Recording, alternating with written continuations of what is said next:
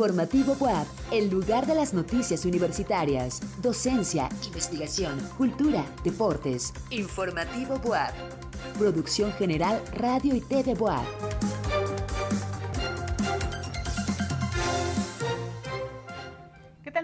Noches. Soy Laura Montiel y es un gusto que nos acompañe. Le doy la más cordial de las bienvenidas al espacio de noticias de nuestra institución informativo WAP. Saludamos con afecto a quienes nos acompañan desde el sitio radio y en nuestra app Radio y TV WAP o en redes sociales nos encuentra como arroba TV.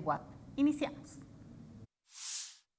El curso gratuito de preparación para el examen general de la UAP será a través de la plataforma Khan Academy. La tienda virtual Princesa Colita, integrada por estudiantes de la UAP, gana segundo lugar del programa Jóvenes Talento. Hoy conmemoramos el Día Internacional de la Cero Discriminación. La Coordinación General de Desarrollo Sustentable invita a participar en la colecta 2023 de plástico liviano Unicel. ¿Quieres saber más? Continúa con nosotros en Informativo Boa. Gracias por acompañarnos esta noche. Gracias a nuestras estaciones de radio que se enlazan en este momento, Radio WAP en Puebla Capital, Tehuacán y Chignahuapan. Gracias si nos sigue en el 18.1 de TV Abierta o 118 de Megacable. Bienvenidos y bienvenidas. Vamos al detalle de las noticias generadas este miércoles 1 de marzo de 2023. Con el fin de brindar oportunidades para todos los aspirantes, el curso de preparación para el examen general de admisión a la UAP en los niveles medio superior EGA 1 y superior EGA 2 se impartirán de manera gratuita y virtual del 21 de marzo al 21 de mayo a través de Khan Academy, una plataforma amigable que requiere pocos recursos de conectividad. El propósito del curso de preparación, que por primera vez es gratuito, es que todos tengan las mismas oportunidades para aplicar de manera óptima el EGA 1 y EGA 2. Estos cursos son voluntarios y es importante destacar que no aseguran el ingreso a la UAP. Princesita Colita, una tienda virtual de premios y postres para mascotas creada por universitarios de la UAP, ganó un premio municipal. Vamos a la nota que nos presenta Mara Pérez. Princesa Colita, una empresa de premios y postres para perros y gatos, ganó el segundo lugar del programa Jóvenes Talento 2023, Junta Auxiliar de San Baltasar Campeche del Ayuntamiento de Puebla, a través del Instituto de la Juventud del municipio de Puebla integrada por Angélica Piña García y David Israel Pacheco Romero, estudiante y egresado de Física Aplicada de la UAP, respectivamente, y Marta Angélica Pacheco Romero, esta empresa tiene un crecimiento exponencial en ventas gracias a sus innovadoras ideas.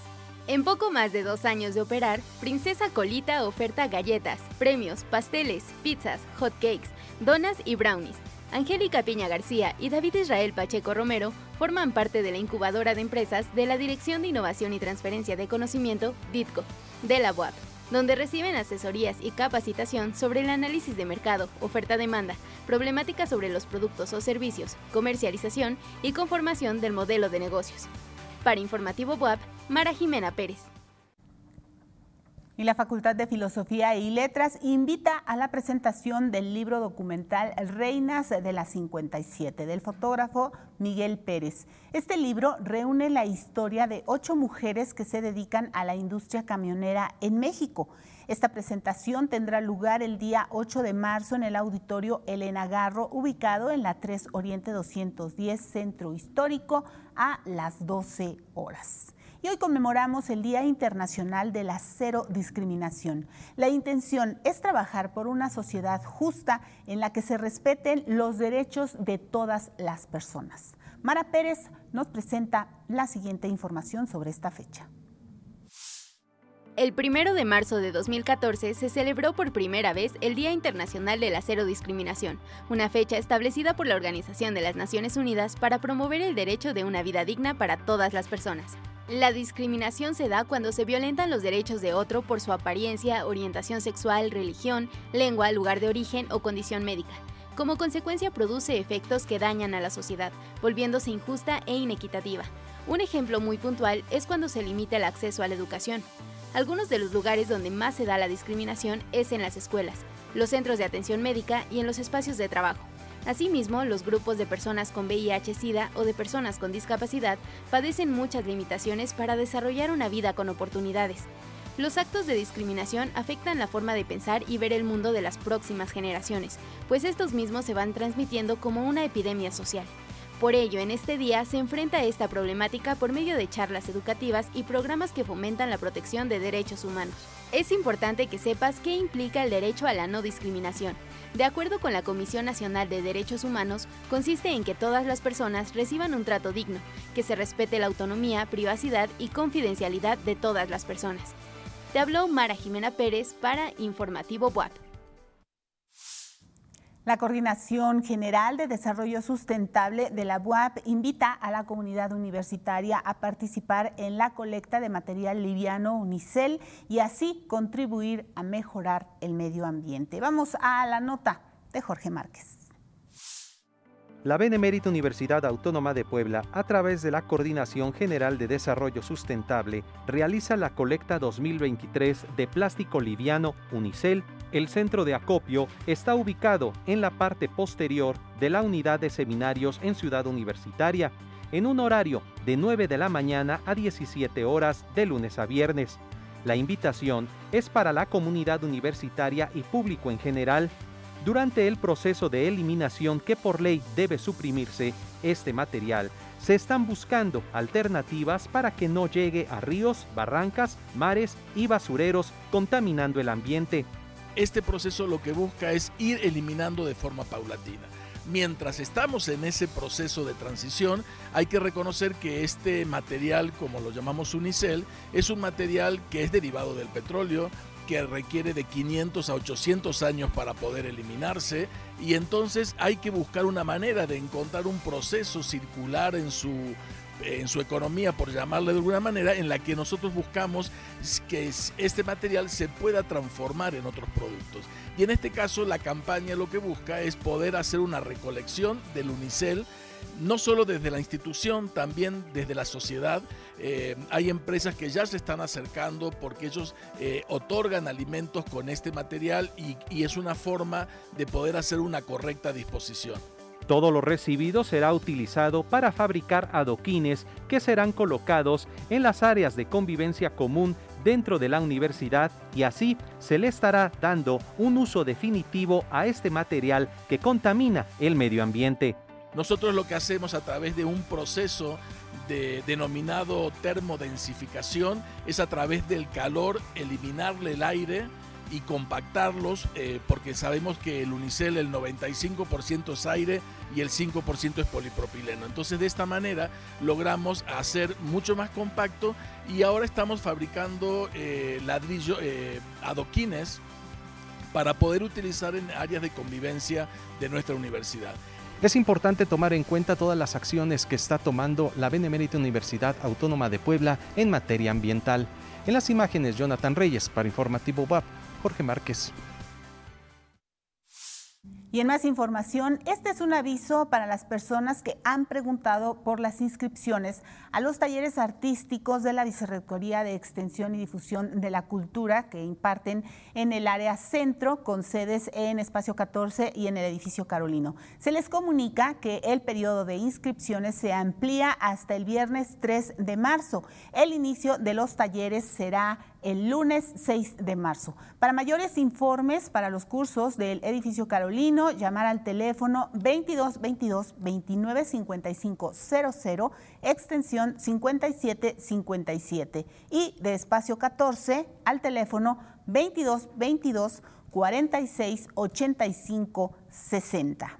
En otro tema, Preservar nuestras lenguas originarias es algo muy importante para la literatura y que ésta se representa pues como un vehículo, como área fundamental para lograr este objetivo.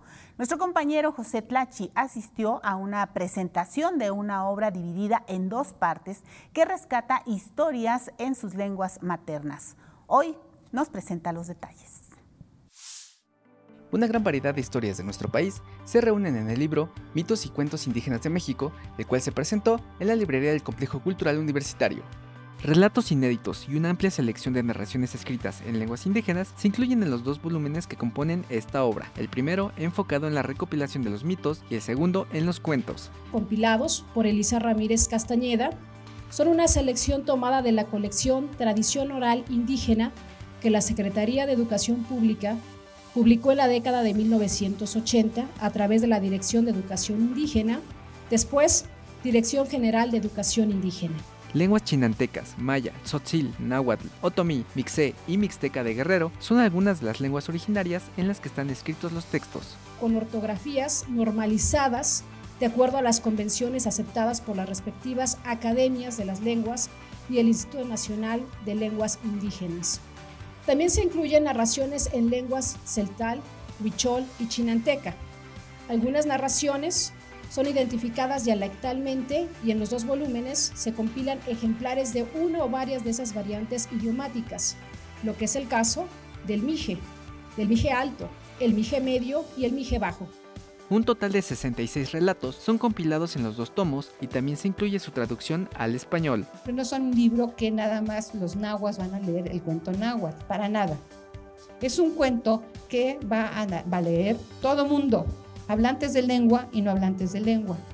Lo van a leer todos ustedes que leen español, pero lo van a leer de una manera, es decir, para, para, tiene un propósito esto.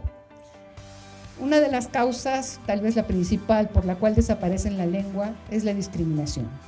La poeta mexicana señaló que hay una discriminación oculta, ya que son a los grupos indígenas a quienes se les dice que tienen que aprender el español y quienes tienen que pelear porque lo respeten. En cambio, aquí se trata de educar a la población monolingüe, es decir, los que nada más hablan español, para que en un momento determinado puedan acercarse a la riqueza literaria, conceptual, eh, narrativa de otras lenguas. La también narradora comentó que hasta ahora se ha impuesto el español como lengua de dominación y colonización, por lo que en sus libros multilingües y antologías propone algo distinto. El español va a ser una lengua de alianza y de vinculación entre las distintas lenguas indígenas, que conozcan unos de otros, que sepan unos de otros, que se lean unos a otros para que haya alianzas en el momento de una lucha de resistencia que es muy difícil, ¿no? Entonces, eh, esto se vuelve una lengua de vinculación en vez de una lengua de dominación. Ambos tomos representan un viaje a través de la cultura y tradiciones de nuestro país y están disponibles en la librería del Complejo Cultural Universitario. En Cámara Humberto Cuenca, para Informativo WAP, José Tlachi. Cada año, los consejos de unidad académica de escuelas y facultades de la UAP definen cuántos alumnos de nuevo ingreso pueden aceptar privilegiando la calidad educativa en la universidad. Vamos a detalles de esta nota con nuestro compañero Jorge Márquez. La Benemérita Universidad Autónoma de Puebla cada año realiza su proceso de admisión en el que participan más de 50.000 aspirantes tan solo para el nivel licenciatura. Cada consejo de unidad de las diferentes unidades académicas valora cuántos alumnos de nuevo ingreso pueden aceptar de acuerdo a su capacidad, número de docentes e infraestructura. Todo ello privilegiando la calidad académica que ha distinguido a la UAP. Al publicarse la convocatoria se informa cuál es el cupo en cada facultad, escuela y preparatorias. Dentro de las carreras con mayor demanda que oferta esta institución destacan medicina, Derecho, Administración de Empresas, Ingeniería Electrónica, Gastronomía, Ingeniería Mecánica, Comunicación y Arquitectura. Las licenciaturas en las áreas de Ciencias Sociales y Humanidades que ofrecen más espacios son Derecho, Psicología y Enseñanza de Inglés. En Ciencias Naturales y de la Salud, sin duda, en el área de medicina existe un cupo para poco más de 2.000 nuevos estudiantes que se dividen prácticamente en tres licenciaturas, medicina, químico, farmacobiólogo y estomatología. En el área de ingeniería y ciencias exactas, divididas en 26 licenciaturas y con un aproximado de 4.000 nuevos espacios concentrados en arquitectura, ingenierías civil, industrial, mecánica y eléctrica, así como en ciencias de la computación, el área económico-administrativas con un cupo de alrededor de 2.500 nuevos estudiantes, concentrados en las carreras más demandadas como Contaduría Pública, Administración de Empresas, Comercio Internacional, Administración Turística y Comunicación. Estos son algunos de los cupos de las carreras más demandadas en la UAP. Los aspirantes a ingresar a la institución deben tomar en cuenta que además de cubrir los requisitos que marca la convocatoria, está el cupo en las carreras elegidas, así como de la demanda que existe. Para Informativo BUAP, Jorge Márquez. Y como ya saben, la BUAP publicó la convocatoria de admisión 2023. Este día saludamos con mucho gusto al maestro Ricardo Valderrama Valdés, director de Administración Escolar, quien nos trae información acerca de los programas académicos que solicitan requisitos adicionales para realizar el examen de admisión a la UAP. Maestro, bienvenido, te escuchamos. ¿Qué tal? Buenas noches a todo nuestro auditorio. Los saluda Ricardo Valderrama y en esta ocasión para brindarles información del proceso de admisión WAP 2023. Nuestra convocatoria ya fue publicada el pasado viernes 24 de febrero y arrancamos con los programas que solicitan requisitos adicionales. Si deseas ingresar a alguna de las siguientes licenciaturas, licenciatura abierta en la enseñanza de lenguas inglés, arte digital, arte dramático, artes plásticas, cinematografía, cultura física, danza, dirección financiera, enfermería en Tezuitlán únicamente, enfermería complementario abierta, estomatología en Tezuitlán únicamente, etnocoreología, medicina general y comunitaria en Tezuitlán únicamente, música, readaptación y activación física Puebla escolarizada y licenciatura en readaptación y activación física semiescolarizada, o si deseas ingresar únicamente al Bachillerato 5 de Mayo o técnico en música, a partir de hoy y hasta el 9 de marzo, entra a la página www.autoservicios.wap.mx para generar tu registro y poder participar en cada una de estos programas. Debes llenar el formulario de datos personales para que obtengas tu comprobante de registro. Una vez que te hayas registrado, revisa el procedimiento específico para estos programas en nuestro portal oficial admisión.wap.mx para saber si cumples con los perfiles que estas unidades académicas requieren, además de conocer las fechas que te indicarán si eres idóneo para continuar con tu proceso de admisión. Esto no garantiza que hayas quedado en alguna de estas carreras, ya que deberás hacer tu trámite general y presentar examen de admisión para conocer si quedas en los cupos definidos por cada unidad académica. En caso de que la unidad académica determine que no cumples con los requisitos adicionales del programa que deseas, podrás elegir uno diferente a partir del 29 de marzo para nivel medio superior y 10 de abril para nivel superior. Si tienes alguna duda, puedes marcar a nuestro teléfono 2222 29 55 95 o escribirnos a través de Facebook en Admisión WAP. Éxito a todos nuestros aspirantes y por supuesto la DAE los acompañará en todo su proceso de admisión para que cumplan con todos los requisitos. Hasta aquí las noticias y nos vemos en el futuro. Muchas gracias Ricardo, nos saludamos hasta entonces. Gracias. Y en Perú, un repartidor a domicilio tenía de novia a Juanita, una momia prehispánica. Esta y más información en nuestra sección internacional.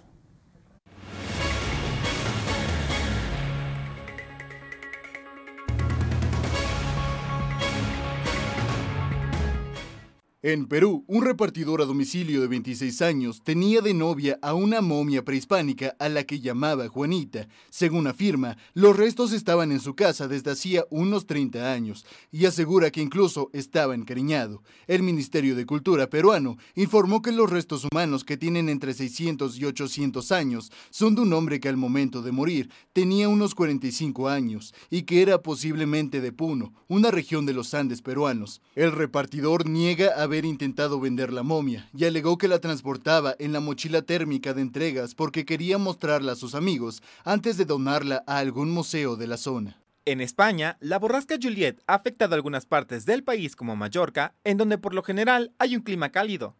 Las intensas nevadas han dejado a varias personas atrapadas en la isla, mientras que las autoridades piden a los residentes no salir, ya que al hacerlo pueden inferir en las labores de rescate. Los fuertes vientos, así como lluvias que azotan la zona, podrían estar detrás de varios hundimientos de tierra en Palma de Mallorca, entre ellos el socavón de 8 metros de diámetro y 4 metros de profundidad. En Brasil, el Supremo Tribunal Federal autorizó la liberación de 173 acusados de participar en el asalto a las sedes de gobierno.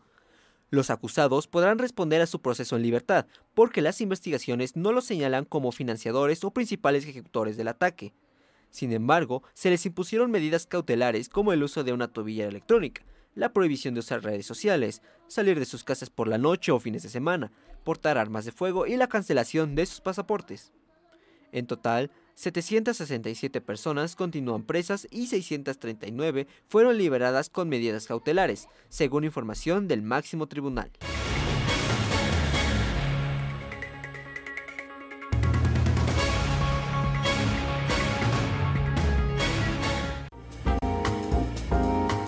Informativo Boab, Cultura. El Museo Amparo cumplió 32 años de acercar el arte y la cultura a los poblanos. A lo largo de su historia también se ha distinguido por ser solidario con la sociedad en momentos difíciles. Esta es la información que hoy nos presenta nuestro periodista cultural, Carlos Macera. Buenas noches, Laura. El Museo Amparo siempre tiene actividades para toda la familia y en esta ocasión el clima en Puebla parece perfecto para ver una película al aire libre.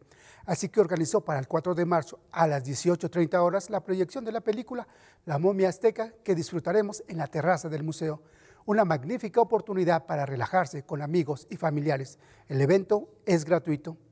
Además de esta actividad, te platico que el Museo Amparo tiene unas magníficas instalaciones y ofrece cursos, conferencias, recorridos llanos, así como libros digitales que podemos descargar y consultar en su página web, entre otras cosas. Gracias por todo lo que nos brindan amigos del Museo Amparo. Feliz aniversario.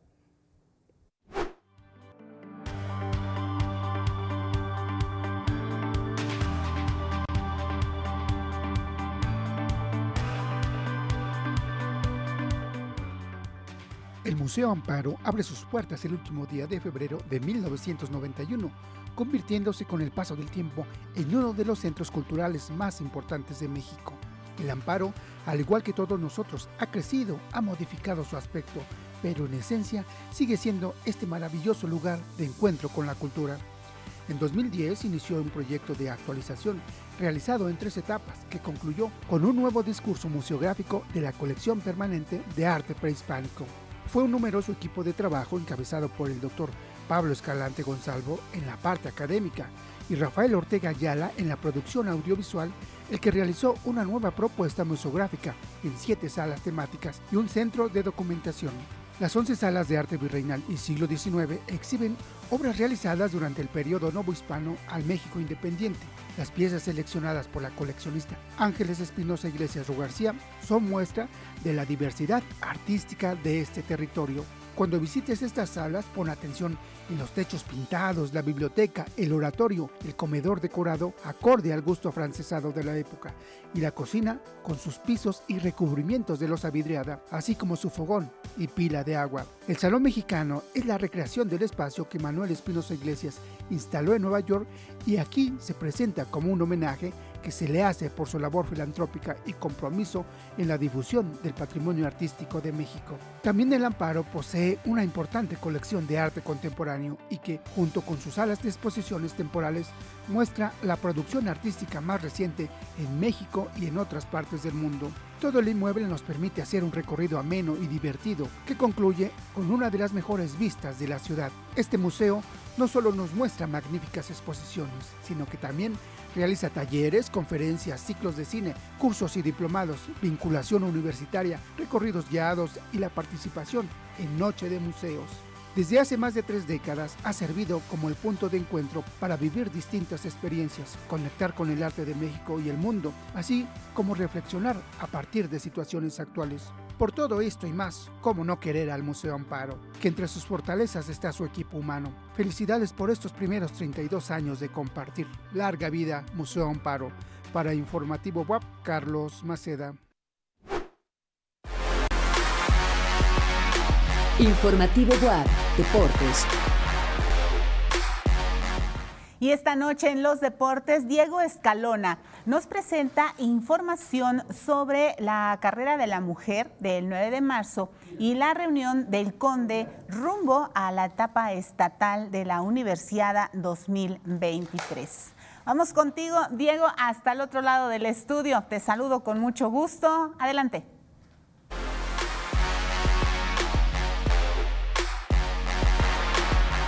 La Universidad ha sido un evento que ha hecho de la universidad una potencia en cuestión de deportes y hoy te traemos la información de la edición 2023 de este evento deportivo. La Universidad de la UAP está más que cerca. Representantes de instituciones de educación superior del Estado afiliadas al Conde se reunieron para definir detalles de la etapa estatal de la Universidad 2023, la cual se llevará a cabo del 13 de marzo al 4 de abril Mira, tendríamos algunas dudas sobre dónde iba a ser la sede nacional. Al parecer todo apunta a que la sede nacional va a ser en, en el estado de Sonora. Aún no sabemos quién vaya a ser la universidad anfitriona del evento nacional. Pero ya en puerta tenemos el evento estatal, en el cual lo realizamos aquí con instituciones del estado de Puebla. Donde la UAP, junto con universidades como la UVP, la UTLAP, la UPAEP, la UVM, entre otras, fueron seleccionadas para darle vida a esta universidad. Tenemos alrededor de 26 disciplinas deportivas. Eh, nos notifican que para esta Universidad Nacional se suma nuevamente el triatlón, que en determinado momento ya había estado eh, dentro de las competencias nacionales. Se vuelve a incluir dentro de, la oferta que, que se tiene para la Universidad Nacional. Y también podría decirte que ya la sede del evento regional, los equipos ganadores y aquellos que ganen su clasificación, tenemos Universidad Regional en el vecino estado de Tlaxcala. Las disciplinas de atletismo, ajedrez, baloncesto, baloncesto 3x3, béisbol y softball, entre otras disciplinas en las cuales nuestros lobos saben destacar correctamente, son algunos de los deportes que estarán en esta edición. Mira, yo creo que nosotros en años anteriores, de acuerdo a la participación, hemos estado entre los 10 primeros lugares de, este evento deportivo de Universidad Nacional, de acuerdo a los procesos de puntaje, no tanto de medallero. Entonces, lo que nosotros vamos a tratar es de mantenernos dentro de estas expectativas. Yo creo que mm, ahorita mucha gente, con poco mucho que hemos logrado, quiere practicar deporte, quiere sumarse a las filas. Y pues yo creo que pues para aquellos que no puedan estar dentro de los equipos y que les guste este deporte, que vengan a disfrutar de los eventos y nuevamente pues mucho éxito y esperamos contar con el apoyo de toda la comunidad universitaria.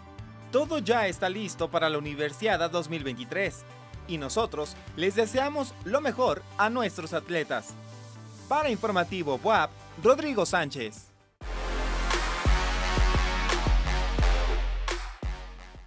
Y esta fue la información con respecto a la Universidad 2023. Muchas gracias, Rodrigo. Nos vemos, Laura. Muchas gracias, Diego. Y en otras noticias, como cada semana, la Vicerrectoría de Extensión y Difusión de la Cultura invita a la comunidad universitaria y al público en general a participar en las actividades del Viernes del Carolino.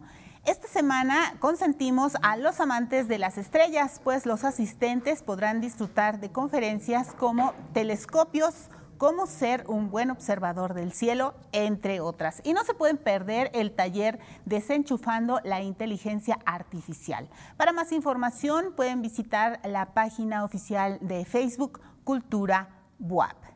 Y en el Congreso Mundial del Móvil en Barcelona, España, la gran cita anual del sector de las telecomunicaciones, muchos fabricantes y operadores aprovechan para presentar numerosos gadgets e innovaciones que van desde los ya clásicos perros robots hasta un exoesqueleto conectado.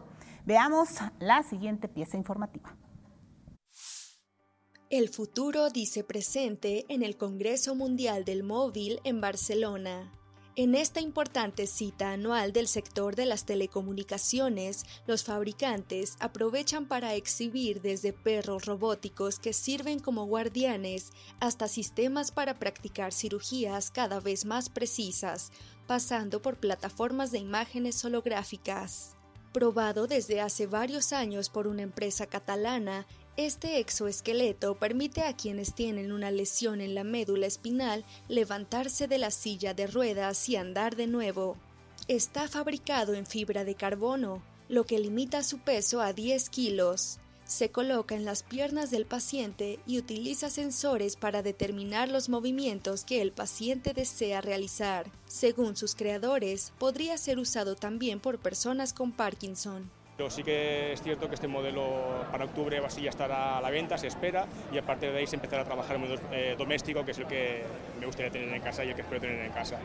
Con el cual, aunque yo sé que mi silla de ruedas no, no puedo dejarla porque es lo que necesito, sí que en ocasiones, y además regularmente seguro, podré salir de casa a, caminando, montarme en el coche, cosa que además ya hemos probado con este modelo, eh, conducir, eh, ir al... También hay avances para atender la salud mental. El robot NHOA está diseñado para atenuar la soledad de las personas mayores. Según el Centro Tecnológico Catalán Eurecat, que lo desarrolló con un consorcio de empresas, es capaz de interactuar de forma socialmente inteligente y de construir una relación afectiva con el usuario. proyecto NOAA es un proyecto que se llama Never Home Alone y está destinado a utilizar robótica para ayudar a las personas que viven solas en casa a poder continuar teniendo una vida activa y poder monitorizar su estado de salud. Acortar los traslados en ciudades congestionadas pero sin tener que construir infraestructuras. Esta es la meta del gigante surcoreano SK Telecom y la startup californiana Joby Aviation.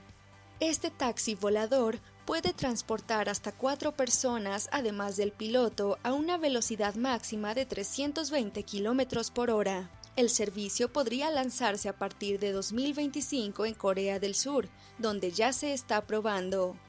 Para Informativo WAP, Paola Mora. Y de esta manera llegamos al final de Informativo BUAP. Gracias. Despedimos a los medios de comunicación de la BUAP que se enlazaron con esta emisión y ahora continúan con su programación habitual. Muchas gracias eh, a Radio BUAP en Puebla Capital, Tehuacán y Chignahuapan. Gracias si nos siguió en el 18.1 de TV Abierta o 118 de Megacable. En nuestras redes, arroba TV BUAP, en el sitio radio y o en nuestra app Radio y TV BUAP. Mañana con ustedes mi compañera Tan Fonseca. Soy Laura Montiel, gracias y disfrute la noche. Apenas empieza.